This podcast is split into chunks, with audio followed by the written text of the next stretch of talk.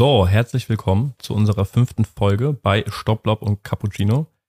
Ich sitze hier mit Marc bei Nico und wir hatten heute das Vergnügen, die neue Kaffeemaschine von Nico auszutesten, die zufälligerweise kaputt gegangen ist, muss man sagen, ganz zufällig. Ich glaube, da steckt mehr dahinter. Das war, glaube ich, du wolltest ja unbedingt eine neue haben, das hast du letztes Mal angekündigt. Und so schnell ging die auf einmal kaputt und du hast eine neue.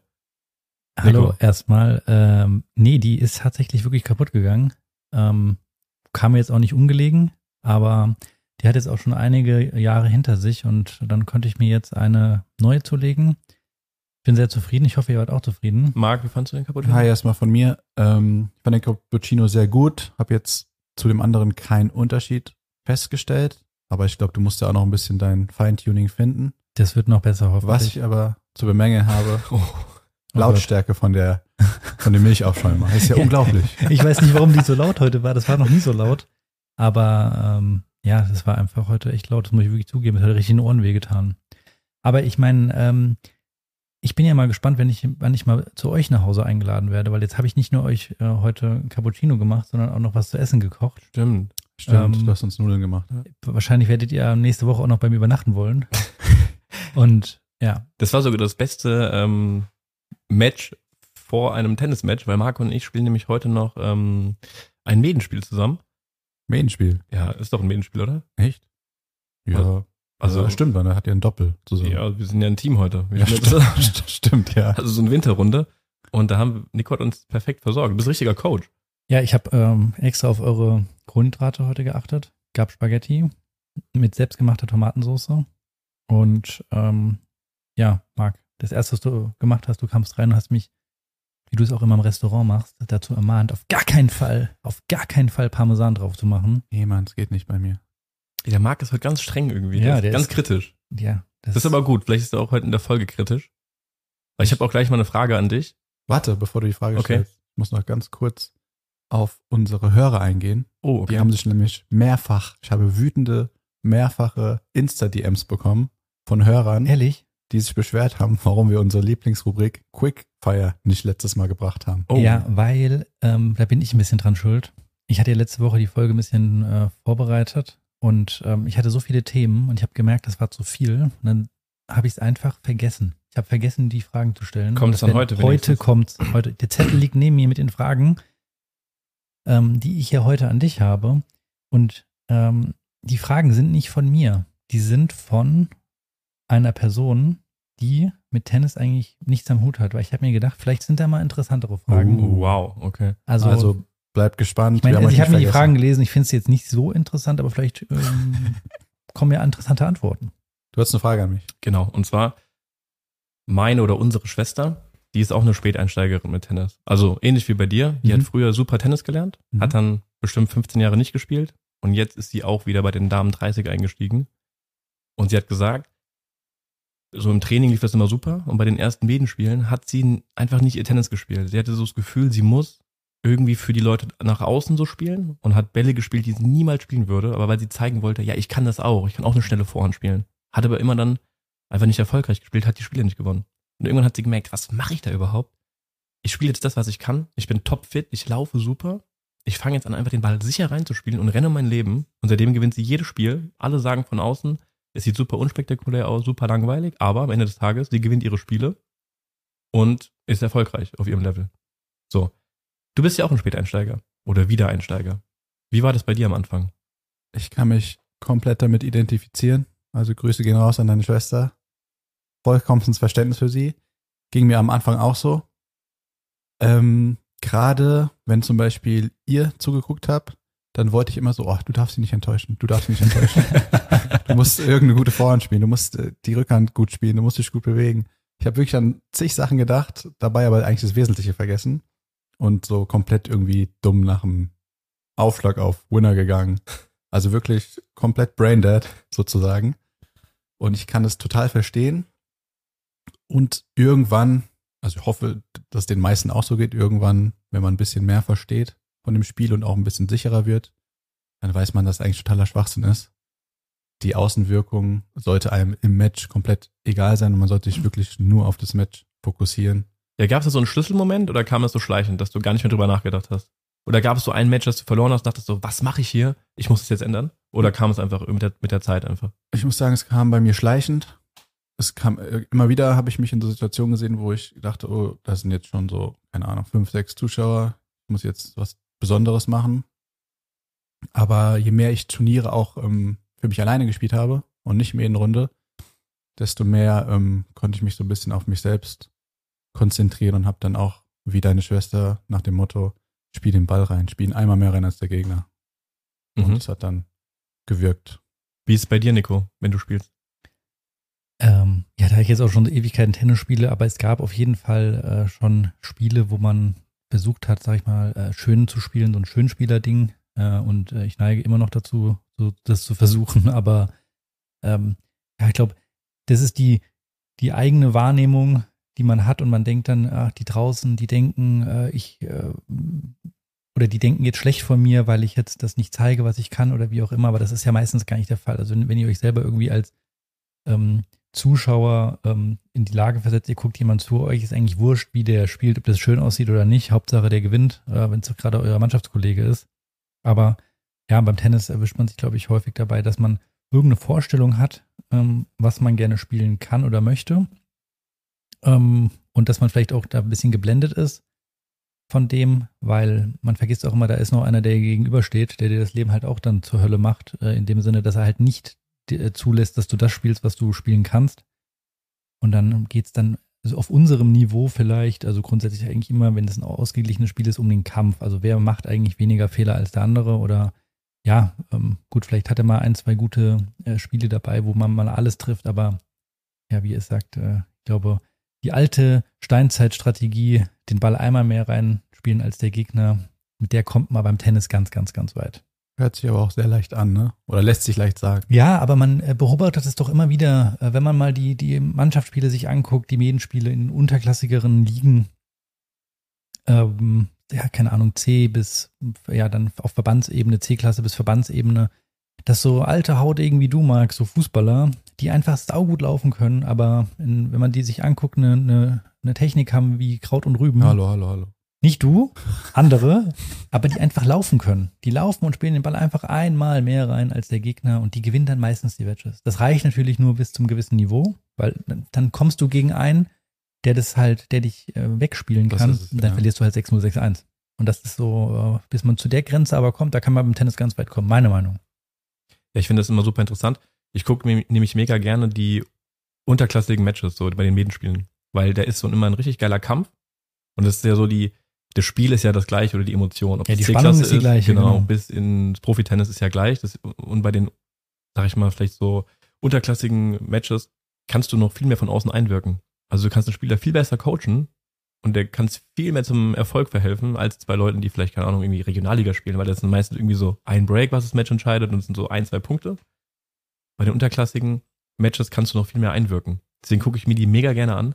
Und da ist ja meistens so, es reicht schon, wenn du dem, wie du eben schon gesagt hast, wenn du dem versuchst zu verstehen zu geben, spiel den Ball mal mehr rein und schieß nicht rum. Aber das ist so ein Ding, habe ich so das Gefühl, die wollen alle ballern. Das Ich sieht halt spektakulär aus, ne? Die wollen ballern und wer schnell spielt, ist gut. Ja. Aber einer, der das checkt, dass es nicht darum geht, der ist meistens der, der die Dinger holt in diesen Klassen. Genau, was ja auch der Klassiker ist, das konnte ich jetzt immer bei den ganzen LK-Turnieren beobachten, seitdem ich anfange. Der Klassiker ist wirklich immer, und ich glaube, das könnt ihr bestätigen, junger, talentierter Spieler, grundsolide Technik, bringt relativ viele Schläge mit, spielt gegen Quereinsteiger, der Mondbälle spielt. Genau, ja, das, W wirklich, ich habe es beobachtet, 80, 90 Prozent gewinnt der Quereinsteiger mit den Mondbällen. richtig. Die werden ungeduldig, schießen irgendwann rum, wie du gesagt hast, und verlieren dann das Match sang- und klanglos. Ja. Obwohl sie jeden Schlag eigentlich besser können als der Gegner. Ja. Jeden. Ja, aber das ist dann auch wieder nur ein Teilbereich von dem, äh, von, der, von dem ganzen Tennis-Ding. Eine schöne Technik haben, das ist, ähm, macht von, sag ich mal, von zehn Punkten vielleicht einen einzigen aus. Und da kommen halt solche Sachen wie Geduld haben, ja, im Endeffekt im richtigen Moment das Richtige machen, halt den Ball einfach mal im Spiel halten. Das ist viel, viel mehr wert, als, ähm, sag ich mal, das beste Outfit anzuhaben, den tollsten Schläger und ähm, die schönste Technik. Wenn du damit halt null umgehen kannst, dann bringt dir das halt nix. Gar nichts. Ja. Und ähm, das wird auch meiner Meinung nach im Training, wenn ich äh, das mal so beobachtet habe, auch bei äh, in anderen Vereinen oder bei uns auch einfach viel zu wenig geübt, zu sagen, ähm, du spielst jetzt mal gegen einen Schwächeren und äh, du musst den mal gegen den gewinnen. Gewinn mal gegen den. Das ist einfach super schwierig. Ja, oder es wird im Training ähm, ganz viel geübt. Also die Schläge werden geübt. Da wird rumgeschossen wie sonst was. Aber es wird eigentlich gar nicht mehr trainiert oder wenig, Ja. mal den Ball reinzuspielen. Mal Ja. eine solide, den Ball in eine Zone zu spielen, miteinander zu spielen, wenig Fehler zu machen. Genau. Weil Du hast dir eben gesagt, irgendwann dreht er durch und spielt Ja. ganz schnell und ballert rum. Und das ist ja etwas so beim, bei solchen Matches, dass sie eigentlich das Tempo nicht beherrschen. Wollen Tempo spielen, was sie nicht beherrschen können. Mhm. Und dann machen sie Fehler. Und dann verlieren die die Matches. Also einer, der einfach den Ball reinspielt und gut läuft, der wird so eine mal ausbremsen können. Ja. Da ist immer äh, die, das kann man, glaube ich, jedes Wochenende dann beobachten. Das wird, glaube ich, auch noch weiterhin so sein. Ähm, und ich, beim Tennis gewinnen dann diejenigen, die einfach diesen äh, Biss halt dann haben, zu sagen, ich äh, gehe mal vielleicht auch sozusagen an die, an die Schmerzgrenze ran und mir ist scheißegal, was von außen gedacht wird. Ich spiele den Ball einfach auch mal nur hoch rein. Ja, also diese klassischen Mondbälle, das sind die unangenehmsten Gegner. Aber es ist gar nicht so einfach. Es ist gar nicht so einfach, weil du musst dir mit der Einstellung ins Match reingehen. Ich muss richtig fighten und ich muss richtig kämpfen und ich muss um jeden Ball rennen. Mhm. Und das ist manchmal gar nicht so leicht, Ja. wenn man auch nervös ist und ähm, angespannt. Dann zu sagen, ich bin bereit, heute richtig zu kämpfen. Ich nehme den Ballwechsel an. Ich habe das auch manchmal ganz oft. Dann gehst du in so ein Match rein und du bist gar nicht so richtig so bereit zu rennen, zu kämpfen. Und dann fällt dir das nicht so leicht. Das ist die leichteste, ähm, das leichteste, was du machen kannst, einfach rumzuschießen oder einfach auf den Punkt zu gehen. Also diese Einstellung dann so zu verinnerlichen, ist gar nicht so einfach. Aber kann man im Umkehrschluss dann sagen, auf Dauer überholen ihr dann sozusagen die ganzen äh, Talente, die die nur die Mondbälle spielen? Kann man nicht so verallgemeinern, oder? Ja, ich glaube halt bis zum gewissen Level und dann irgendwann. Level kommst du damit gut durch. Ja, also du kannst auch, sag ich mal, ähm, jetzt mal ohne arrogant zu sein, würde ich jetzt behaupten, ich gewinne gegen viele, auch wenn ich nur äh, Vorhandrücker ans Slice spiele. Ja, das gewinne ich, aber auch nur bis zum gewissen Level, weil irgendwann kommt einer, der der halt weiß, okay, ich mache das so und so und dann verlierst du halt ganz, ganz glatt. Und so ist es wie ähm, beim, wenn, wenn du nun einen Rückhand Slice kannst äh, und der Ball fliegt halt grundsätzlich schon mal nur fünf Meter übers Netz und du gewinnst halt die Punkte, weil du gut laufen kannst, das kannst du machen bis zum gewissen Level, aber dann kommt einer, der, der dich einfach wegspielt, dann geht das halt, da verlierst du jeden Punkt. Und Mhm. dann ist halt schon die Technik auf jeden Fall auch leistungslimitierend an der Stelle. Ja, dass du kommst dann nicht mehr weiter, da musst du dann halt dann da was machen. Aber du kommst mit der, mit der, mit so einer Einstellung kommst du unglaublich weit im Tennis. Unfassbar weit. Ja, ich glaube aber, weil du eben meintest, ob die die irgendwann überholen, also die das Talent haben oder die diese Schläge können. Wenn die verstehen, wie die es einsetzen müssen. Aber viele verstehen es nie. Ja. Habe ich so das Gefühl. Also ich Nee. sag nicht, also in allen möglichen Altersklassen Spieler, die haben super Schläge, die fetzen da rum und strahlen rum. Ah, die Das haben das Spiel nicht verstanden. Also, genau, haben das Spiel bis heute nicht genau. verstanden, wie es funktioniert. dass man Das auch höre ich ja sogar noch bei uns teilweise. Oh, ich, also in unserem hier so Herrn Reich 1, Herrn Reich 2. Oh, ich muss Winner schlagen, ich muss viele Winner schlagen. ja, das sieht dann Gewinnt ja statistisch eh. als Außenstehende sind das dann äh, von, von 20 Schlägen einer, der halt richtig kracht und einen Abdruck hinterlässt von 40 Zentimetern und das ist ein geiles Teil, aber die anderen 19 gingen halt an die Plane oder ähm, ja, auf die eigene Seite gefühlt oder die Netzwurzel. Kannst du dir auch nichts von kaufen. Ja. Mhm.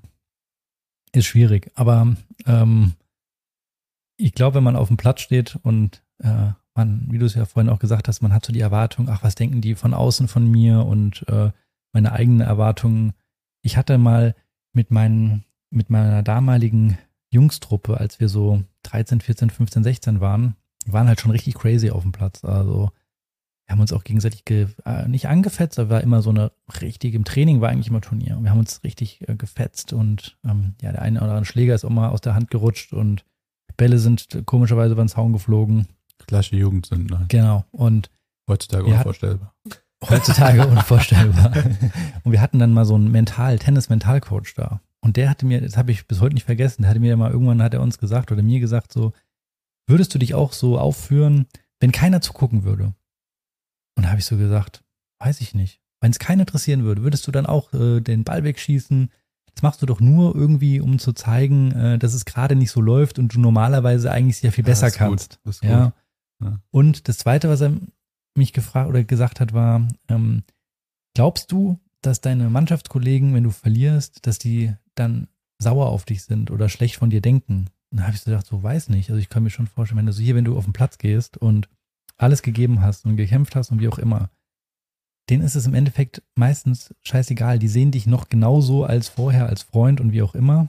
Ähm, man hat das nur, so die eigene Wahrnehmung ist, ah, man ist jetzt was Schlechteres, weil man verloren hat. Im Endeffekt ist man ja genau das, der gleiche Mensch vorher, ja. Und wenn einer aber so ist, das hat er damals gesagt, dass der euch abwertet, nur weil ihr verloren habt, dann ist es kein Freund von euch. Und das war so die zwei Dinge, die mir eigentlich so im Kopf hängen geblieben sind. Ähm, ja, trotzdem muss ich sagen, verirrt sich immer noch nach wie vor der ein oder andere mal äh, außerhalb des Platzes bei mir, ähm, äh, auch wenn keiner zuguckt. Also das hat noch nicht so richtig funktioniert. Aber der erste Punkt ist gut, weil ich glaube, darum geht's immer. Man ärgert sich immer nach, immer nur für die Außenstehenden. Alles, was man auf dem Platz macht, macht man eigentlich dann, also alle Reaktionen, die man zeigt, immer nur für die Außenstehenden. Ansonsten wird man es einfach mit sich im Inneren ausmachen und Selbstgespräche im Inneren führen. Aber wenn man irgendwas kommentiert, dann macht man es ja immer, um den anderen zu zeigen, eigentlich mache ich es ja viel besser und heute habe ich einen schlechten Tag. Deswegen labert ja jeder einfach nur auf dem Platz oder macht irgendwelche, gestikuliert irgendwie rum nach einem Punkt, keine Ahnung, ist auch so ein Klassiker, man geht danach hin und guckt nochmal den Platz an, weil der Ball angeblich versprungen ist oder man guckt auf Ja, der ja. Seite nach dem Schlag, als wäre an der Seite irgendwas komisch. Also es ist ja, man sucht ja immer irgendwo eine Ausrede und macht es ja immer nur für die Außenstehenden, um zu zeigen, eigentlich kann ich es viel besser. Also die Vorhand wäre eigentlich reingegangen, Genau. wenn der Platz nicht vorher versprungen wäre, der Ball geplatzt wäre und Genau, mir die Seite gerissen wäre, so ungefähr. Ähm, da habe ich eine Frage an dich, Joel, weil du warst ja auch schon damals bekannt als Hitzkopf. Und das hat ja wirklich irgendwann, gab es da den Punkt, weil ich würde gerne wissen, ob es bei dir ein gewisses Spiel gab oder den Punkt, wo es dann Klick gemacht hat, weil du bist ja dann wirklich jetzt seit drei, vier Jahren, würde ich jetzt mal sagen. Ach, länger schon. Länger schon, gell? Ja. Länger schon ähm, komplett ruhig auf dem Platz. Ja. Ganz ruhig. Also, auch wenn es nicht gut aussieht für dich. Ja, also ich war wirklich hardcore früher, da können wir, glaube ich, mal eine Folge drüber machen, was ich alles für eine Scheiße gemacht habe auf dem Platz. Ähm, und dann, ich kann es dir nicht sagen, ob es jetzt so ein Schlüsselmoment war oder ob ich irgendwann einfach dachte, ich glaube, ich hatte irgendwann einfach keinen Bock mehr, mich aufzuregen. Es hat so viel Kraft gekostet auf dem Platz auch, sich da immer zu ärgern und rumzumachen. Hat es dein Spiel schlechter gemacht? Ja, ist viel Oder- besser gemacht. Also jetzt, Nee, ich meine, wenn du dich aufgeregt hast. es kam drauf an. Weil es gab- gibt ja Spieler, die das ja, unbedingt nicht schlechter macht, aber die brauchen es teilweise. das kann ich auch nicht so ganz Das gibt's sagen. ja auch. Ich hatte, Gibt's, ja. Es sind aber wenige, glaube ich, Ja. die daraus so eine positive Energie ziehen Ja. können, wenn man sich mal aufregt, dass sie da so, so energiemäßig auf ein anderes Level kommen. Das ist, glaube ich, wirklich sehr wenig. Im Endeffekt, äh, es raubt viel Energie, es schadet dir meistens nur selbst. Aber ich muss ehrlich sagen, ich, ich ärgere mich ja auch, aber ich mache das so ein bisschen, ich meine, das hört sich jetzt fies an, aber so ein bisschen als äh, Strategie auch, um den Gegner so ein bisschen rauszubringen. Also so mal so ein bisschen Trash-Talk auf dem Platz, ja, Gucken, mal, ob der darauf reagiert. ja, so mal sagen, oh, was ist denn das und das, so bisschen glücklich alles und wie auch immer, ähm, um ja, so nicht ihn zu provozieren oder rauszubringen, aber einfach äh, so ihm auch zu zeigen, ähm, ja, wie ich immer so gerne sage, spielst gerade völlig über deinen Verhältnissen, ja.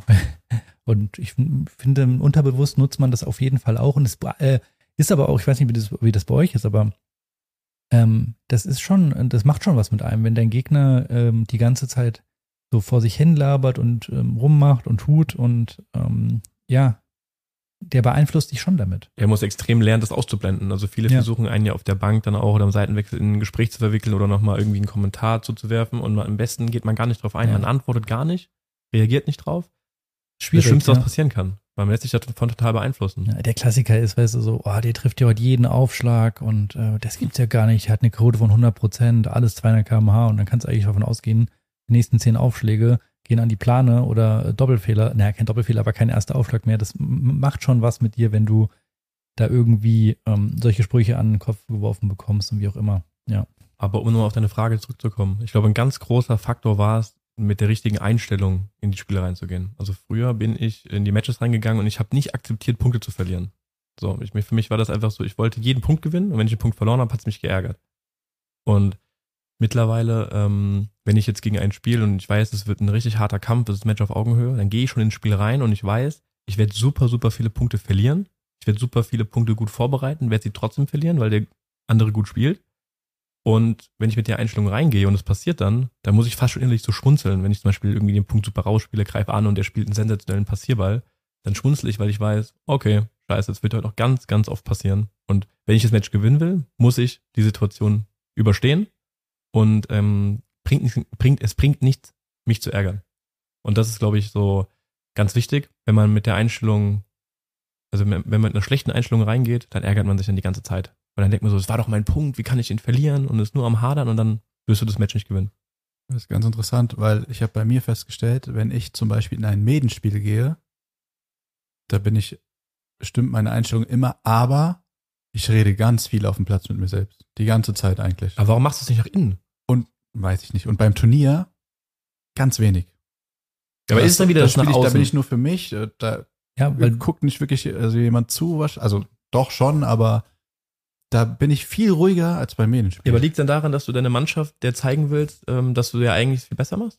Ich glaube, ich bin ähm, tatsächlich, das habe ich mich schon mal gefragt, ich bin motivierter in Medenspielen und beim Turnieren ist teilweise so, da muss ich mich schon am Tag selbst, vorher habe ich Bock zu spielen, deswegen habe ich das Turnier gemeldet, aber am Tag selbst ist es schwer für mich, manchmal die richtige Einstellung zu finden und dann zu sagen, hey, jetzt beweg dich, du musst dich bewegen, du hast jetzt zwei Matches heute, beweg dich richtig, geh mit der richtigen Einstellung ein, spiel konsequent. Du hast Bock hier zu spielen. ich Das ist glaube, voll schwer manchmal für mich. Ich weiß, es ist nicht so nach, doch, leicht vielleicht ich kann nachzuvollziehen. es schon nachvollziehen, weil ich glaube einfach der Unterschied ist, beim Medenspiel spielst du nicht für dich alleine. Und ähm, du bist halt auch ein Mannschaftssportler aus dem Fußball und willst halt einfach nicht, du kannst ja nicht auf den Platz gehen und sagen, so, ah ja, heute nach mir die Sintflut, sondern da hat man schon den Druck, du weißt, da sind fünf, mindestens fünf andere draußen, die halt äh, von dir auch erwarten, im Endeffekt, dass du zumindest alles gibst, ja, und ähm, man setzt sich da auf jeden Fall mehr im Mannschaftsspiel unter Druck als bei einem Einzelspiel, weil da bist du für dich selbst verantwortlich. Du kannst hingehen und sagen, heute habe ich keinen Bock, dann hast du deine Meldegebühr gezahlt, hast vielleicht noch Spritgeld verprasst und ähm, mehr aber auch nicht. Das ist deine eigene Entscheidung. Aber im Medenspiel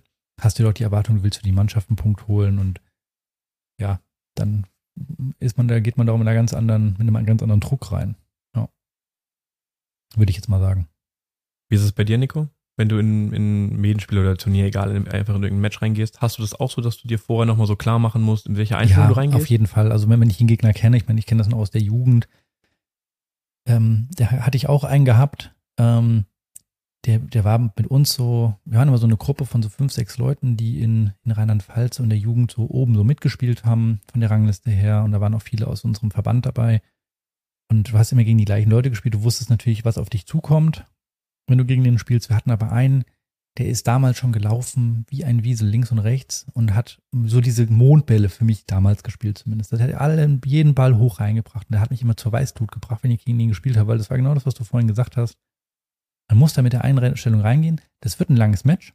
Der holt sau viele Bälle und du musst einfach gucken, dass du, sag ich mal, deinen Spielplan durchziehst, dass du geduldig bleibst. Das hatte mir damals dann mein Trainer dann mal gesagt, ähm, dass mich auf solche Spiele vorbereiten muss, dass ich wissen muss, was kommt auf dich zu. Und dann ist es, fällt es einem leichter, damit umzugehen. Mhm. Auf jeden Fall. Mhm. Ich meine, jetzt in der heutigen Zeit, äh, manchmal weißt du gar nicht, was auf dich zukommt, so ein bisschen. Du kennst die Gegner dann, zum Beispiel nicht immer alle. Ähm, wenn man jetzt auch nicht mehr so, so viel in, dem, in der Turnierszene drin ist. Ähm, ja, ist an dem einen Tag links mal besser, an dem anderen Tag mal schlechter. Also Ja. es ist jetzt auch nicht immer so, dass ich äh, mit einer Einstellung reingehe, ach, jetzt läuft's alles und ähm, beziehungsweise ähm, ich bin auf alles vorbereitet, ist man dann am Ende des Tages dann doch nicht. Ja. Wenn man sich auch jetzt mal so in Zahlen vor Augen führt, ist es ja auch schon absurd. Also wenn du einen Menschen auf Augenhöhe spielst, dann wird es wahrscheinlich so sein, dass du vielleicht, wenn du das Match gewinnst, nur zwei, drei Punkte mehr machst als der Gegner. Das heißt, fast 50 Prozent der Punkte wirst du verlieren. Also es ist ja eigentlich, muss ja super, super so resistent sein. Und wenn du dich da über jeden Fehler ärgerst oder über jeden Punkt, den du verlierst, dann drehst du ja komplett durch. Also du musst ja schon mit der Einstellung reingehen, du wirst die Hälfte der Punkte verlieren. Es gibt sogar Matches, die gewinnst du oder verlierst du und hast viel weniger Punkte gewonnen. Also ich hatte mal ein Match, das habe ich gewonnen und das Ergebnis war 0-6, 7-6, 10-8. Also ich habe nur sechs Spiele im Endeffekt gemacht und dann zwei Tiebreaks gewonnen. Das ist ja eigentlich absurd im Tennis. Der Gegner war eigentlich viel besser, also an dem Tag. Ich konnte es aber irgendwie gewinnen, weil ich vielleicht die richtigen oder die wichtigen Punkte gewonnen habe. Für den muss es ja super frustrierend dann gewesen sein. Der hat viel mehr Spiele gewonnen, viel mehr Ja. Punkte gewonnen, verliert trotzdem. Das ist ja eigentlich so, das muss man sich immer wieder vor Augen führen, vor jedem Match, dass man einfach ganz, ganz viele Punkte verlieren wird in dem Match. Wenn es auf Augenhöhe ist, natürlich. Auf jeden Fall. Und dass ähm, du in ein Match reingehst und halt auch weißt, äh, sozusagen, du musst akzeptieren, wenn der andere mal einen guten Punkt spielt. Dass man einfach, also ich meine, das ist so, was ich mir auch mal sage, okay, du musst einfach mal akzeptieren, das hat er einfach jetzt wirklich gut gemacht. Ja, also das ist einfach gut gespielt, von dem kann ich nicht viel machen. Klar, du hättest den Aufschlag vielleicht präziser spielen können oder die, die Vorhand ein bisschen länger und wie auch immer, aber das habe ich mit, mit dem, je älter ich wurde, auch immer mehr akzeptieren können, wenn mein Gegner einfach besser gespielt hat. Wo ich immer noch nach wie vor Schwierigkeiten habe, wenn ich selber weiß, ich kann es besser Und es läuft einfach gar nichts zusammen gerade. Ja, da, das finde ich, das finde ich eigentlich das Frustrierendste. Wenn du weißt, du kannst es besser, aus irgendwelchen Gründen klappt das nicht, du sch- schlägst schlecht auf, du kannst mit der Vorhand vielleicht nicht so Gas geben, wie du das normalerweise kannst. Und das, das finde ich am allerfrustrierendsten. Da geht es mir eigentlich, äh, finde ich frustrierender, als ähm, wenn mich einer 6-1, 6-1 vom Platz jagt, dann sage ich so, ja, okay, was soll ich machen? Ich bin einfach vielleicht nicht gut genug, der ist einfach eine Klasse besser heute gewesen oder grundsätzlich und das kann ich total akzeptieren, habe ich überhaupt kein Problem mit. Aber wenn du selber für dich so eine, eine deutlich schlechter spielst, als du es eigentlich von dir erwartest, das ist so, damit kann ich echt schlecht umgehen manchmal. Ja, das geht mir ganz genauso. Also ich kann auch super gut, wenn einer einen guten Ball spielt, das mittlerweile akzeptieren. Aber es gibt ja manchmal Tage, keine Ahnung, jeder von uns hat so ein paar Wehwehchen, wenn bei mir meine Schulter wieder wehtut und ich kann einfach die Vorhand nicht so durchziehen. Also mein Arm ist so verspannt und ich kann nicht so spielen, wie ich es vielleicht gerne würde. Das macht mich richtig aggressiv. Da bin ich so sauer. Ja. Das, das kann ich überhaupt nicht ertragen. Da habe ich so eine Aggression in mir. Ähm, Marc, wie ist es bei dir? Wenn du jetzt ein, ein Turnier spielst, ist es bei dir manchmal noch so, dass es wie so eine Wundertüte ist, ob alles an dem Tag so klappt, wie du es dir vorstellst? Oder ist es mittlerweile so, dass du weißt, okay, das kann ich und ich kann das jederzeit abrufen? Weil ich glaube, der Nico hat so ein Level, was er immer abrufen kann. Egal wie gut, wie schlecht er drauf ist. Das ist so ein Grundlevel, das ist immer da. Ist es bei dir auch schon so? Also weißt du, was ich meine? Ich weiß, was du meinst. Ach, das kann ich ganz schwer sagen. Ähm, wenn ich jetzt mich aber zum Beispiel vergleiche zu einem Jahr davor nur, dann weiß ich auf jeden Fall, dass ich viel mehr drauf habe jetzt und auch ein höheres Grundlevel habe als vor einem Jahr. Ja, du hast einen Riesensprung gemacht in einem Jahr. Das merke ich. Aber manchmal ist es auch so, dass ich auf den Platz gehe und gerade merke, wenn es so ein Match auf Augenhöhe ist, dass es so teilweise mir vorkommt, Lotto, was passieren kann bei mir. Hm. Es kann alles passieren. Aber hast du da irgendwas, woran du dich so, ähm, so, wie sagt man, festhalten kannst? Also irgendwelche Spielzüge, wo du weißt, die funktionieren bei mir immer. Ja, Äh, schon. Ja, und hilft dir das dann? Das hilft mir ja. Also ich versuche ja eh immer meinen Rückhand zum Laufen. Und wenn ich das, ähm, wenn da meine Beinarbeit funktioniert, also es hängt alles mit der Beinarbeit bei mir zusammen, dann ähm, hole ich mir da die Sicherheit rüber. Okay. Aber jetzt so ein Grundlevel, das ihr habt, das, ähm, ich glaube, das habe ich noch nicht jetzt, nee. Anders als ihr. Also es ist manchmal schon so, dass du dann vielleicht auch irgendwie angespannt dazu zu ein Match gehst, weil du nicht weißt, was heute auf dich zukommt. Also, wie gesagt, zum Turnier gar nicht. Hm. wirklich komplett locker. Main-Spiel schon angespannt. Aber ich weiß ja immer jetzt da in, da in der Riege, wo ich so spiele, ich weiß immer, keiner wird mich wegschießen hier. Keiner. Und ich habe meistens ein gutes Match. Und ähm, eigentlich so, wenn ich, wenn ich weiß, was ich das abrufe, was ich kann, dann gewinne ich's. Ja. Also ich gehe schon mit so einer Einstellung rein, aber ich glaube, das brauchst du beim Tennis auch. Du kannst nicht mit einer Einstellung reingehen. Oh, ich bin ja eigentlich viel schwächer als der Gegner. Nee. Für mich ich gehe auf den Platz und ich weiß, ich kann es gewinnen. Mhm. Und war das jetzt für dich, weil du ja vom Fußball gekommen bist zum Tennis, irgendwie hat das lange gedauert zu akzeptieren, dass Tennis halt ein super frustrierender Sport ist? Oder war das für dich schnell zu akzeptieren oder das so zu anzunehmen? Ja, ich, da ich es von der Jugend ein bisschen kenne und auch äh, sehr Hitzkopf und emotional schon immer war, kannte ich es ja schon ein bisschen. Aber es war schon am Anfang sehr schwer für mich, weil ich bin schon so auf beim Sport so sehr perfektionistisch veranlagt. Ich will nichts falsch machen. Ich will alles richtig machen, aber es geht ja gar nicht beim Tennis. Und dieses Wissen zu haben, du musst akzeptieren, dass der Gegner bessere Bälle spielt als du. Du musst akzeptieren, dass du leichte Fehler machst. Du musst akzeptieren, dass du einen Volley verlegst, so Sachen. Das ist dann gekommen irgendwann, aber jetzt sage ich mal vielleicht vom Jahr erst. Hm. Vorher habe ich schon immer sehr viel gehadert. Ich weiß da ganz genau. Sehr viel Wir gehadert. hatten früher einen Trainingspartner, den, den Sebi. und der hat immer gesagt, wenn der Marc ein Match spielt und es nicht 6-0, 6-0 gewinnt, dann ist es sinnlos. Dann zählt's nicht. Kein Sinn. Marc muss 6-0, 6-0 gewinnen. Weil du hast ein Match gespielt und wir dachten auch so, boah, das ist ja richtig eng. Also so hat es zumindest ausgesehen, weil du so geflucht hast und dann kommst du vom Platz 6-0, 6-1. Aber apropos ähm, Spielzüge, die immer funktionieren, ich glaube, bei dir ist es der, der Kickaufschlag. Den wirst du niemals Mhm. verlernen. Ja, das ist so ein Ding auf Sand, da weiß ich so, in gewissen Momenten kann ich den spielen Hm. und schon zu einer, also auf meinem Level irgendwie zu einer hohen Quote werde ich den Punkt wahrscheinlich gewinnen. Ja, das ist schon viel wert. Nico, bring ihn mir doch endlich mal bei. Ja, wir sind ja, ich meine, wenn ihr äh, das verfolgt habt, ich habe mit Marc angefangen mit seinem Aufschlag. Ähm, Marc macht aber nicht das, was ich ihm sage. Nein, Quatsch, wir sind, wir sind schon ein ordentliches Stück vorangekommen.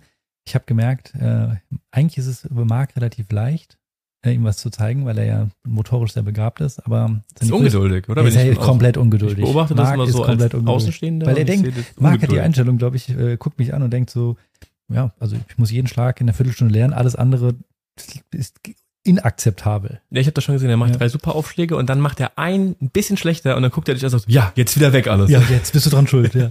Na gut, aber das ist vielleicht, äh, da kommen wir später nochmal oder in einer anderen Folge, wie das Projekt Aufschlag, aber wir, sind, wir machen Fortschritte.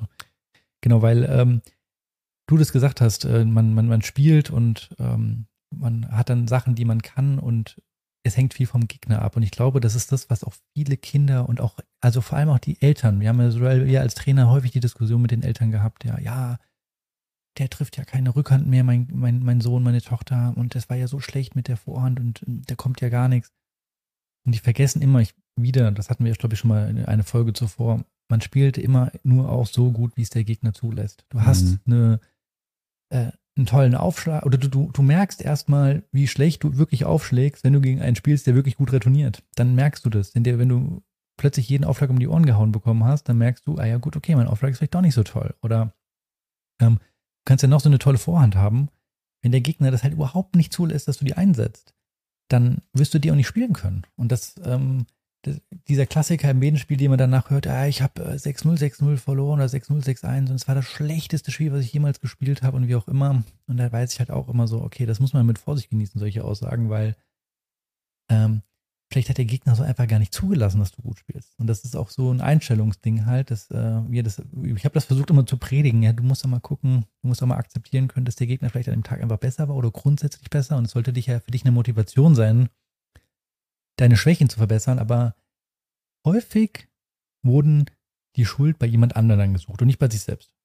Ja, ja, und diese, un diese unspektakulären Spieler, die den Ball halt reinspielen und laufen und sich die Punkte erkämpfen, die werden auch mal dann so runtergeredet von den Spielern. Genau, Ja, ja der kann ja nichts, der spielt ja den Ball nur rein. Ja, aber er gewinnt gegen dich. Ja, und das ist die Mhm. größte Waffe, die du im Endeffekt haben kannst, ist dieses konstante Spiel zu haben ähm, und ähm, ja, im Endeffekt den Gegner das eigene Spiel aufzuzwingen und dass man selber sich gar nicht so entfalten kann. Da musst du schon richtig gut sein, um das zu können, ja, und dann auch noch am Ende den Punkt auch zu gewinnen. Aber ähm, da haben ganz viele eine ganz quere Einstellung zu. Ähm, die haben überhaupt keinen, den Blick gar nicht dafür. Ähm, also vor allem Leute, die vielleicht nicht aus dem Tennis kommen, die, die sehen gar nicht, was für Qualitäten der andere vielleicht hat, ähm, Mhm. obwohl es total unspektakulär aussieht.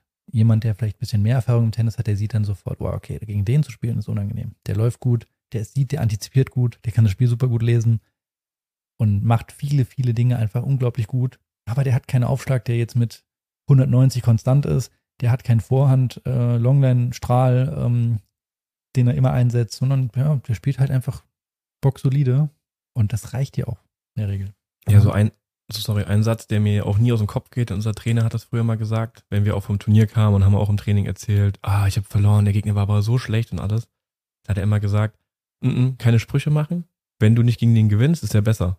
Ja. Also du kannst erst was sagen, wenn du gegen den gewinnst. Wenn du verlierst, halt deinen Mund und sag gar nichts, weil dann bist du einfach schlechter gewesen. Genau. Gibt's nichts zu erzählen. Ja, das sind so, wahre, so Wahrheiten, die einfach im, im Tennis einfach zutreffen. Ja, ähm, spielt man gegen Leute und äh, die haben nichts von außen, nichts Besonderes. Aber wenn du da mal selbst gegen die auf dem Platz stehst, dann merkst du erstmal, wie, äh, okay, der hat schon viele, der macht viele, der trifft viele gute Entscheidungen. Der steht, weil du da immer, du, du angreifst immer in der richtigen Ecke. Der kann den Aufschlag gut lesen oder sonstige Sachen. Und dann merkst du erstmal, okay, der hat Qualitäten, die auf den ersten Blick vielleicht nicht so äh, markant sind, wie jetzt ein 200 kmh Aufschlag oder ähm, ein genialer Stopp, den er alle zwei Schläge einstreut. Ja, das ist super interessant, weil wenn du auf Turniere gehst, ja, ich guck dann schon gar nicht mehr diese Matches mehr an. Wenn irgendwelche Leute spielen, dann stehen Leute draußen und machen, wow, krass, wie schnell der spielt und so. Weil du sagst es, du weißt immer erst, wie der Gegner wirklich spielt, wenn du auf dem Platz gegenüberstehst Genau. Ja, ja. und es spürst. Da kommst du gegen irgendeinen Jungen, siehst den erstmal von außen und der ballert rum und denkst dir so, oh, Alter, was kennt ihr das? Ihr geht auf ein Turnier und Ja. seht erstmal die Spieler so, Alter, was mache ich hier? Die sind ja alle überragend. Aber das ist ja das Witzige beim Tennis, weil das einer der wenigen Sporten, wenn nicht der einzige Sport, wo der von außen sieht es viel besser aus, als wenn du selbst im Match dich selbst befindest. Fußball sieht nur von außen ja, wir waren aus. ja letzte Woche am Fußball zugeschaut, schwach. das sah aus aber wenn du drin bist, denkst Ja, du, ja, ja. es ist alles voll schnell hier. Du hast nur so einen Radius, den du Sichtweite, wo du gucken kannst. Mhm. Und Tennis ist, finde ich, das genau das Gegenteil. Von außen sieht's immer super aus. die spielen alle super, denke ich immer, wenn ich zum Turnier komme, sieht krass aus. Und dann schießt du selbst auf Menschen, denkst so, okay, ey, das ist nicht so krass ja, jetzt. Kochen auch schon nur mit heißem Wasser, ja. Ja. Ja.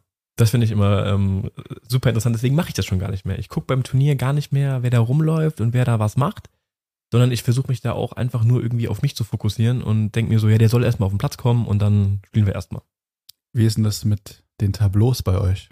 Sprich, ihr habt ein Turnier gemeldet, guckt ihr euch das Tableau an oder nicht? Weil es gibt ja so eine ganz spezielle Sorte von Spieler. Es gibt die eine oder die andere Sorte. Ja.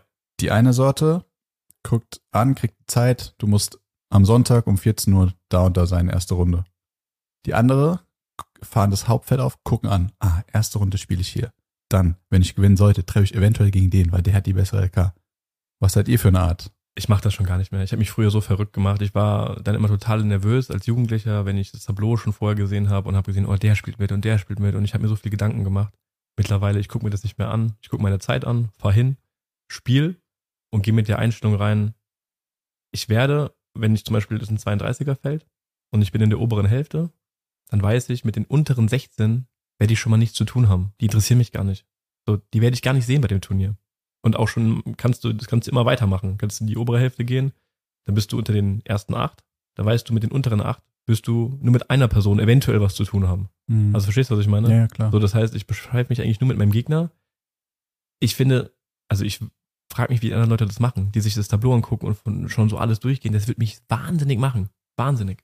Ja, es ist, ist glaube ich, ein, ein, eine gewisse Art von so Sicherheit schaffen. Ne? Du guckst, gehst das Pla- Plateau durch und äh, antizipierst schon mal so, ah, der gewinnt gegen den und der gegen den. Und dann, oder du vielleicht für dich selbst auch, ah, gegen den kann ich nicht gewinnen. Man hat, man baut sich schon selbst so eine Ausrede vielleicht. Äh, ah, ja, hätte ich gegen den gespielt, wäre es was anderes. Aber ich habe es als Jugendlicher auch immer, das macht, glaube ich, jeder Jugendliche macht das, dass du dir das Tableau anguckst und ähm, Aber was heißt hier, ich glaube, heutzutage machen es ganz viele.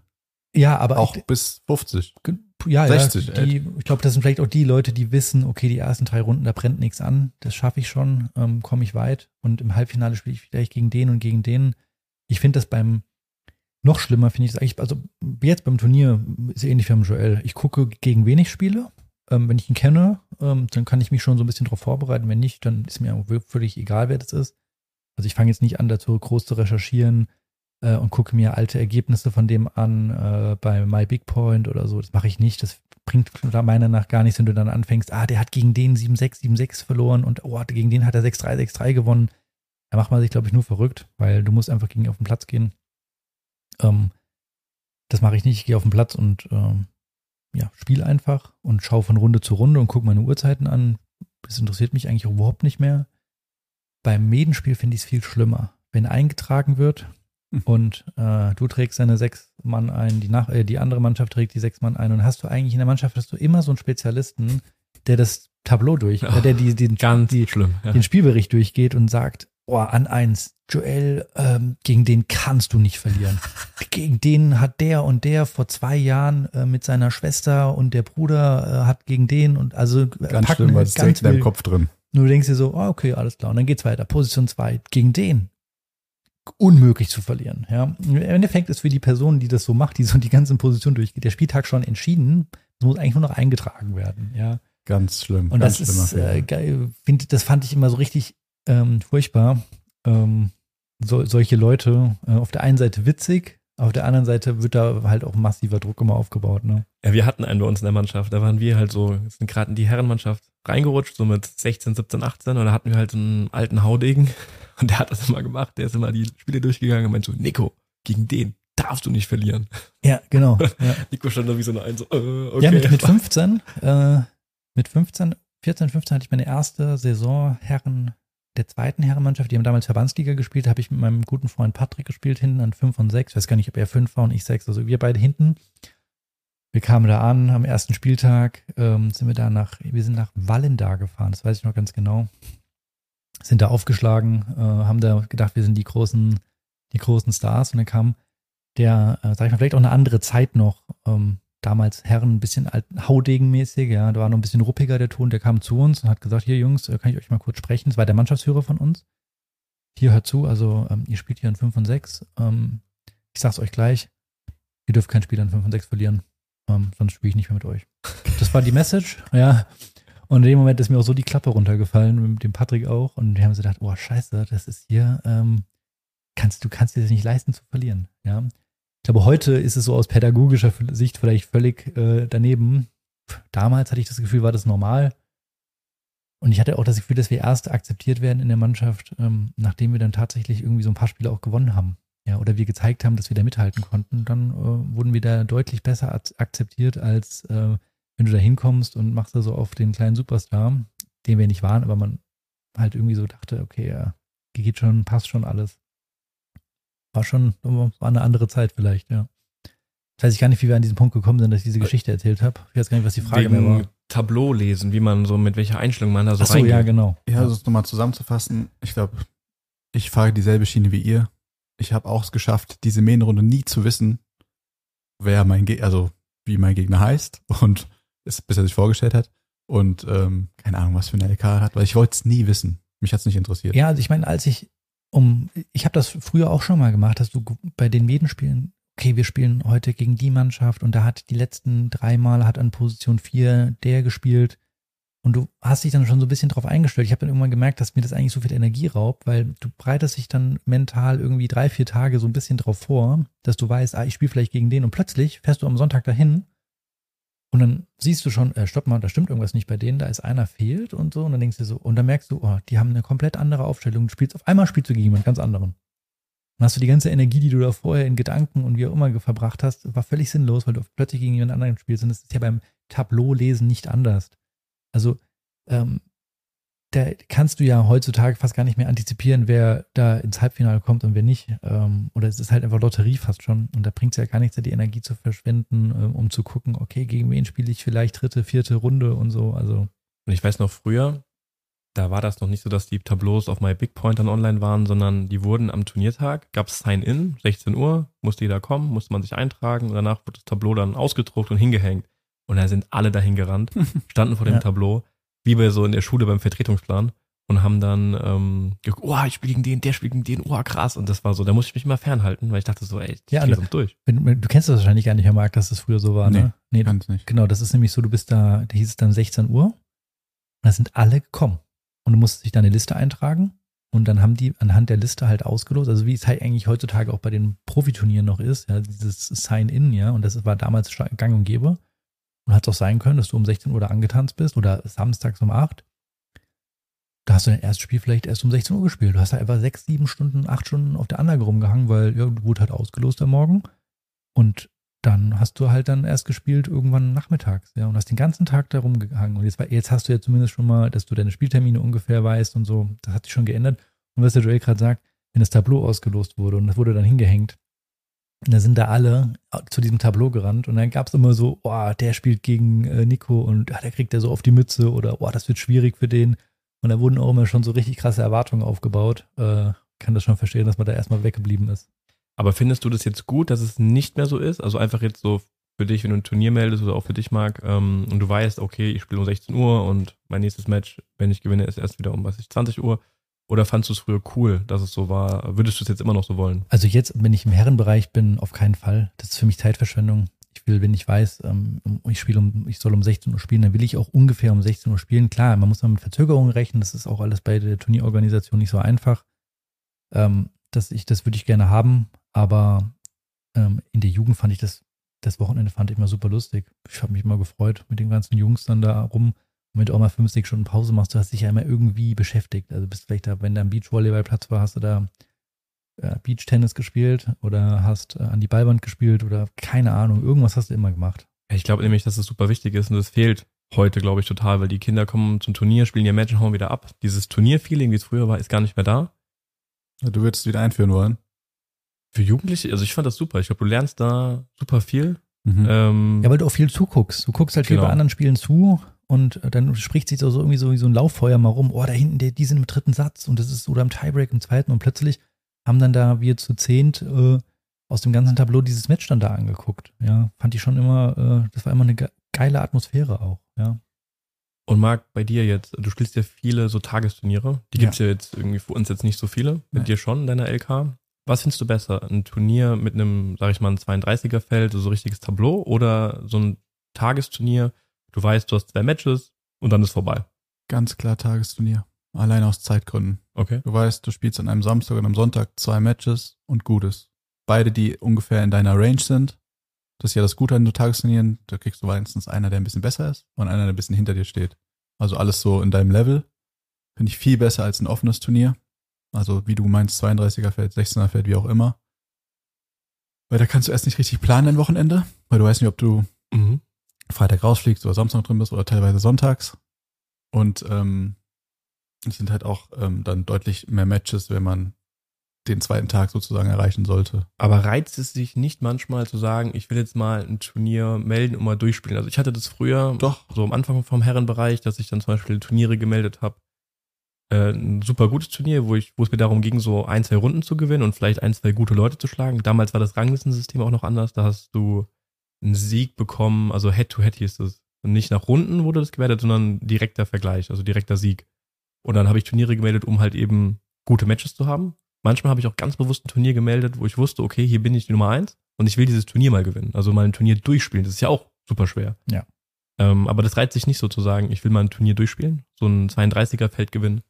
Doch, auf jeden Fall. Also habe ich im Sommer versucht, zweimal. Aber ähm, Und?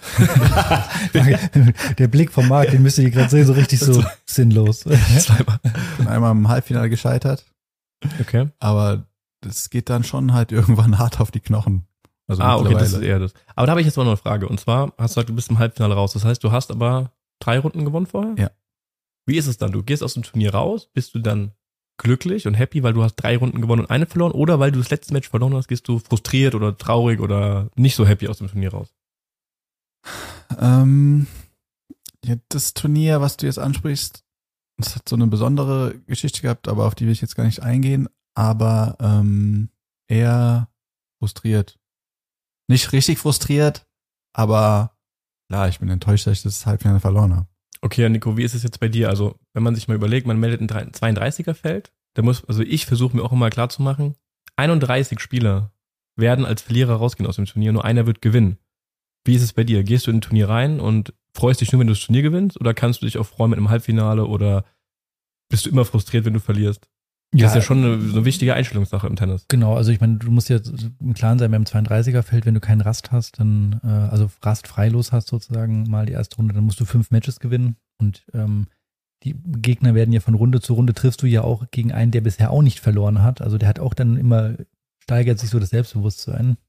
Ähm, ich habe jetzt beispielsweise dieses Jahr die Rheinland-Pfalz-Meisterschaften Herren gespielt und äh, da ich momentan keine Ranglistenposition hatte, musste ich, ähm, was heißt momentan, seit einem, zwei Jahren schon keine Ranglistenposition mehr, weil ich keine Turniere spiele, musste ich Quali spielen. Habe mich durch die Quali gespielt, habe dann auch die erste Runde im Hauptfeld gewonnen und bin dann eigentlich gescheitert so ein bisschen an körperlichen Problemen, weil es für mich zu hart war, ähm, drei Matches innerhalb von 36 Stunden zu spielen. Das habe ich nicht durchgehalten. Also mein Handgelenk hat wehgetan und ich war auch einfach platt. Und es war sau heiß an dem Tag oder an den Tagen. Und ich war aber nicht frustriert. Ich finde, ich habe ein gutes Turnier gespielt, ich habe gute Matches gehabt und konnte das ganz gut einordnen. Natürlich ist man frustriert, wenn man vom Platz geht und weiß, du verlierst eigentlich hier so ein bisschen technisches K.O.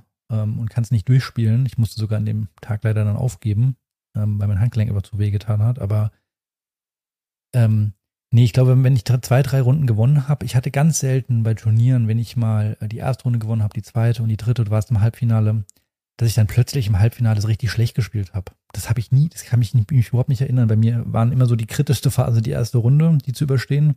Und dann habe ich mich eigentlich so immer gesteigert von Runde zu Runde.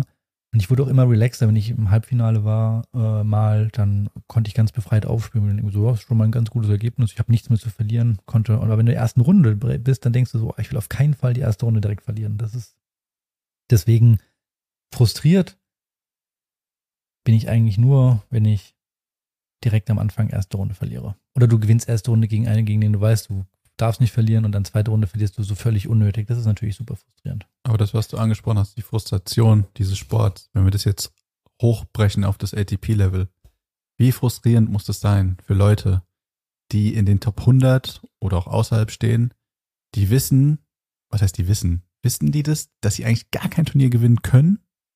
Oder wie schwer ist es zu, ähm, das zu verarbeiten, dass die erstens, wie fast alle, auch die Top also Djokovic, Nadal, Federer, wie auch immer, die verlieren ja eigentlich einmal die Woche. Du verlierst eigentlich jede Woche einmal. Wie frustrierend muss es sein für Leute, die außerhalb der Top 10, 20, 30 stehen, dass sie eigentlich immer verlieren in der zweiten oder dritten Runde. Es ist doch unglaublich schwierig, das ähm, über Jahre mitzumachen. Ich glaube nicht. Ich, kann, ich glaube, das ist für die einfach, für viele ist es ein, nicht nur Leidenschaft, sondern auch einfach Job. Die, die haben das, erleben das halt dann wirklich wöchentlich. Ähm, die können damit umgehen. Natürlich ist es so, wenn die mal ein Match haben und verlieren im dritten Satz im Tiebreak ähm, 7-6 und im Tiebreak 8-6, ganz knapp, natürlich sind die gefrustet und die sind vielleicht auch noch einen Tag danach gefrustet. Aber ich glaube, für die ist es so, okay, ich muss halt weitergehen nächstes Wochenende. Ja. Ähm, und ähm, ja, viele wissen halt auch, glaube ich, einfach ihre eigene Leistung auch einzuschätzen.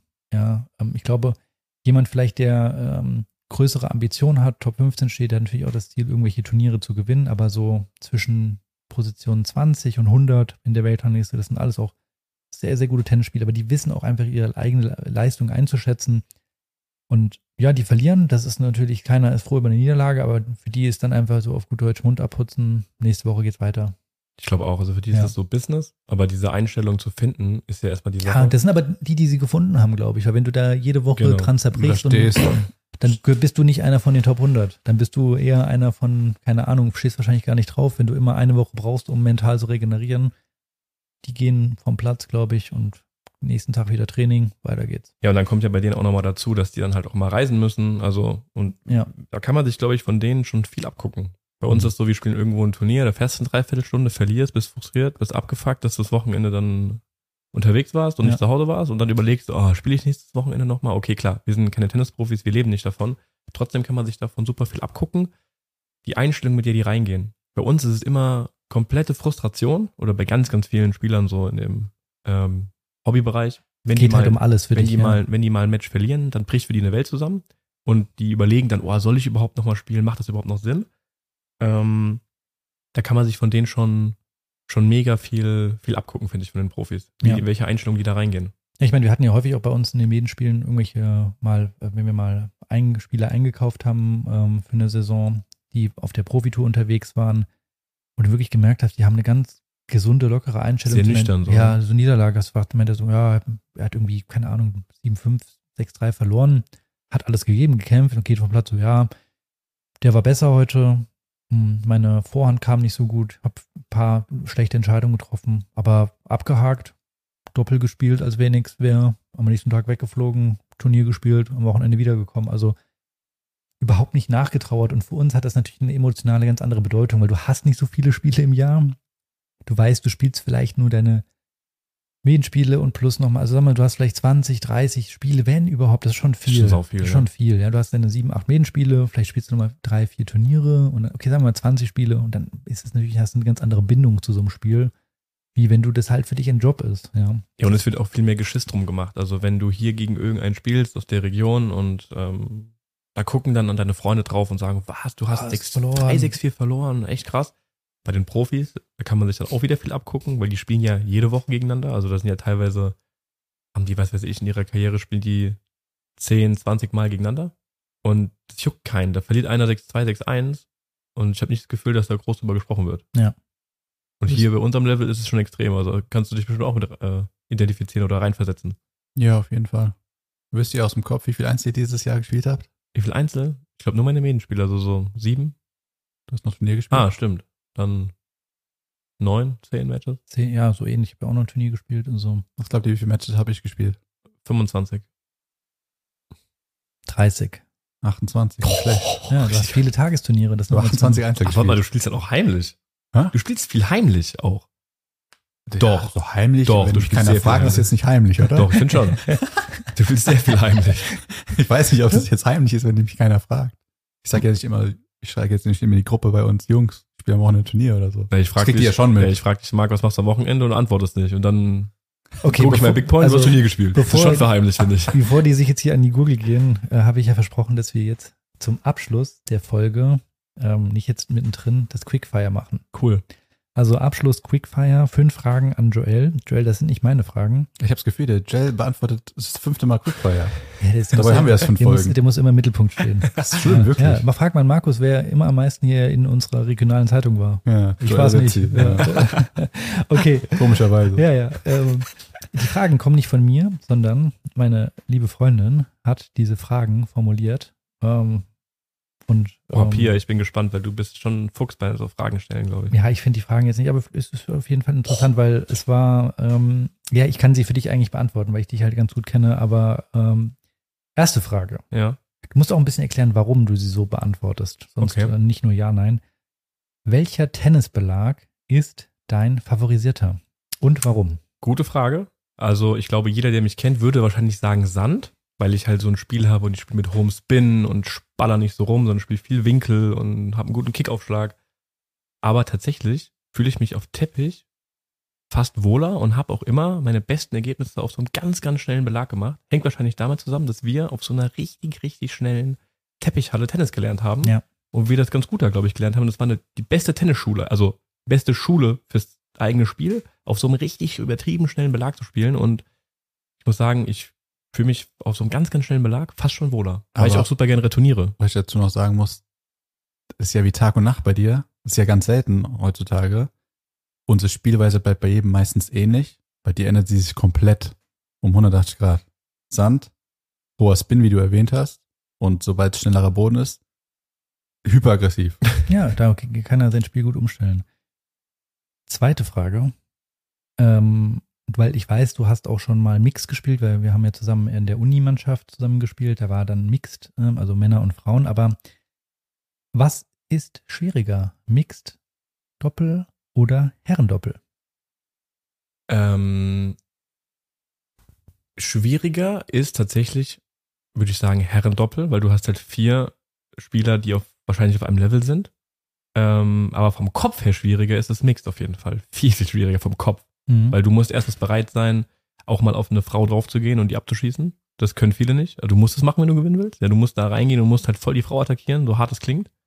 Und ähm, auch deine Partnerin halt dann auch irgendwie so, es passiert deiner Partnerin ja ganz genauso, dass der Typ gegenüber deine Partnerin unter Druck Mhm. setzt Ja. und die auch die ganze Zeit aufzubauen. Also vom Kopf ist es viel schwieriger. Vom Spiel an sich, glaube ich, ist Herrendoppel halt schwieriger zu gewinnen. Okay. Ähm, du warst ja lange, lange Zeit Trainer, hast ja, wie ich weiß, alles trainiert, von ähm, klein bis groß. Trainierst du lieber Kinder oder lieber Erwachsene? Vom Spaßfaktor Kinder, weil du kannst halt mit denen super, super lustige Zeit haben und es ist immer witzig mit Kindern. Also gibt eigentlich keine Stunde, du kannst mit einem Spruch irgendwie eine witzige Stunde draus machen und die lachen und sind immer glücklich und gut drauf. Aber macht mir auch super viel Spaß mit Erwachsenen, weil die kommen ja wirklich und wollen was lernen. Also die sind nie unmotiviert. Wenn ein Erwachsener ins Training kommt und der zahlt dafür selbst Geld, dann ist der top motiviert, hört zu und es ist dann, macht richtig Spaß, ihm was beizubringen. Deswegen kann ich mich da jetzt nicht so entscheiden. Okay. Du da musst du ähm, musst es dir aussuchen. Okay. Ähm, entweder Tennis spielen mit einem schlechten Ball oder mit einem schlechten Schläger. Mit einem schlechten Schläger. Warum? Ähm, ich kann mich, was so Material angeht, so Schläger relativ gut anpassen. Schlechte Bälle ist das Schlimmste, was es gibt. Stimme ich dir 100% überein. Schlechter Ball, gehe ich so, fahre ich sofort nach Hause. Ja, ich spiele nur mit neuen Bällen. Mein Motto. ähm, Warte ganz kurz Satz, wir wurden sogar in der Halle jetzt angesprochen, ob wir tatsächlich jedes Training neue Bälle aufmachen würden. Das wäre völlig verrückt. Ja, aber Stimmt, ja. Ja. Ich hab, ich, das ist, äh, weil wir so lange Training gegeben haben, äh, habe ich ja schon mal gesagt, ich habe die Einstellung, ich habe keinen Bock mehr bei Nieselregen zu spielen, bei Kälte oder mit schlechten Bällen. Ich habe das mein Leben lang so häufig gemacht. Ich habe da einfach keinen, es macht, macht mir keinen Spaß mehr. Das beste investierte Geld in neue Bälle, Ja. sage ich auch. Wir haben, wir haben, ich habe ja extra Die sind hier ganz schön schnell kaputt, aber, gell? die, gut, wir hauen halt auch drauf wie Sau, ne? Wir haben, ich mache immer auf für zwei Plätze. Wir sind immer ähm, einem, acht Leute ungefähr, zwei Stunden, zwei Dosen, also pro Platz vier Bälle. Und wenn du, wenn du halt zwei Stunden durchspielst, dann kannst du eigentlich davon ausgehen, dass die Bälle halt durch sind, ne? Okay. Und die kannst du, ja, theoretisch könntest du sie nochmal spielen, aber Nee. muss nicht sein. Den Luxus gönnen wir uns. Wir haben jetzt auch nicht die allerteuerste Marke genommen, aber ein guter Ball, ein guter Trainingsball. Dafür schnorren wir uns dann Cappuccino und essen hier bei Nico. Ja, unglaublich. Stimmt, das sparen wir. Letzte Frage. Auch nochmal zum Training. Ähm, hat sich, also wir haben ja, muss ich dazu sagen, wir haben letzte Woche bei unserer Nichte und bei unserem Neffen oder vor zwei Wochen zugeguckt und wir haben es eigentlich auch gemacht. Findest du es in Ordnung, wenn die Eltern beim Training zugucken? Und wenn ja, in welcher Frequenz oder welcher Häufigkeit findest du das in Ordnung, wenn du es in Ordnung findest? Also ich habe es Als gehasst Trainer früher jetzt. als Trainer, ähm, weil ich finde, es hat immer die Stunde gestört, weil die Kinder, egal ob die Eltern das wollten oder nicht, die haben immer irgendwie den Kontakt zu den Eltern gesucht, Also es hat die, genau, es hat Bee- beeinflusst, beeinflusst, ne? beeinflusst das Training. Und das war ganz witzig, weil wir haben da gehockt und haben zugeschaut und wir haben uns in dem Moment dann so gesagt, so, ey, wir sind jetzt genau wie die Eltern früher Richtig. und ja. hocken hier und gucken den Kindern zu. Und der Trainer denkt sich wahrscheinlich so, was sind das da oben für Arschlöcher, die sollen abhauen. Genau, weil wir haben auch die Bier gesoffen und haben da zugeschaut, ähm, super. Cappuccino getrunken, noch ein Bier bestellt und haben auch dann halt, ständig hast du deine Nichte und Neffe da irgendwie Blickkontakt und die Ja. waren halt total abgelenkt. Und irgendwann habe ich mich auch, habe ich mich selbst ertappt gefühlt und gemerkt, so was, du hast da jahrelang gepredigt, ähm, Ja. es, äh, bleib weg, bleib weg und plötzlich bist du selber einer, der oben sitzt und auf der Terrasse von oben runter guckt, wie ähm, Also sollte hier jemand zuhören, der Kinder hat und seine Kinder im Training hat, lasst die einfach Tennis spielen und geht nicht hin und guckt nicht zu. Genau. Ich finde es ja okay, wenn man mal sagt, ich gucke mal ähm, mal zehn Minuten zu, weil mein Kind sich das vielleicht auch gewünscht hat oder freut sich drauf. Aber grundsätzlich kann ich auch immer nur jedem Elternteil den Tipp geben, bleibt weg, lasst die äh, Trainer, eure Aufgabe ist es, ähm, den eine gute Tennisschule auszusuchen und dann müsst ihr auch das Vertrauen Genau. Da haben die. Eltern nichts verloren, ganz Ja. einfach. Marc, hast du noch was zu sagen? Nö, ich wollte nur winken und die Folge mit beenden. Okay. dann darfst du sie beenden. Ja, dann beende ich sie jetzt. Dann wünsche ich euch noch uns ein gutes Spiel gleich. Oder berichten wir nächstes Mal von, Wir oder? fahren ja gleich das erste Mal Wintercup, für Yep. mich zumindest. Yep. Für mich auch, ja. Auch, ja. Ja, also erstes Spiel. Und ähm, Nico, dir noch einen schönen Sonntag, euch da draußen auch. Bitte streng dich an. Ich versuch's. Gut. Wir hören uns nächsten Sonntag. Ich wollte nur Nein, wir sagen, hören uns nicht nächsten Sonntag, sorry. Wir sind ja im Zwei-Wochen-Rhythmus. Genau, und ich wollte jetzt auch mal noch mal ein bisschen Druck aufbauen. Gegen die ihr heute spielt, könnt ihr nicht verlieren.